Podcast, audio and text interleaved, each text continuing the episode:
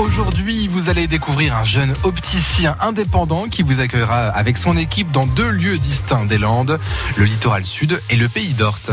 Bonjour à tous, je m'appelle Charles Doga, je suis gérant de la lunetterie landaise. On est opticien indépendant à Pérorade et Sorte-Sossegor. Nous sommes une équipe de quatre collaborateurs. On a fait le choix de l'indépendance afin de pouvoir sélectionner librement nos produits tout en offrant les mêmes conditions que les grandes enseignes, notamment le reste à charge zéro, le tiers payant quasi systématique, des deuxièmes paires utiles et différentes garanties pour assurer le plus grand confort à nos clients. La journée s'organise euh, par la taille des verres et euh, la mise en forme des montures afin de préparer les livraisons de nos clients. Puis ensuite, euh, on est dédié à notre clientèle le reste de la journée.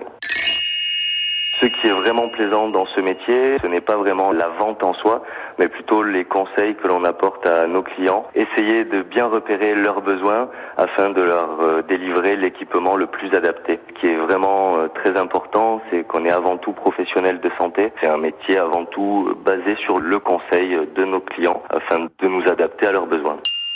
Concernant nos projets pour l'avenir, tout d'abord c'est euh, correctement développer nos deux magasins euh, d'Ossegor et de Essayer de mettre en place un suivi régulier au prix des clients qui le souhaitent. Nous avons aussi pour projet de financer une salle d'examen de vue sur le magasin de Sorte Sossegor. Et euh, enfin, le gros challenge de l'année, ça va être de s'adapter à la réforme de 2020. On attend vraiment de voir les répercussions que ça va avoir sur notre activité, sachant que l'on est déjà plutôt préparé puisque l'on propose des équipements premier prix dès 40 euros ou 100 euros en verre progressif.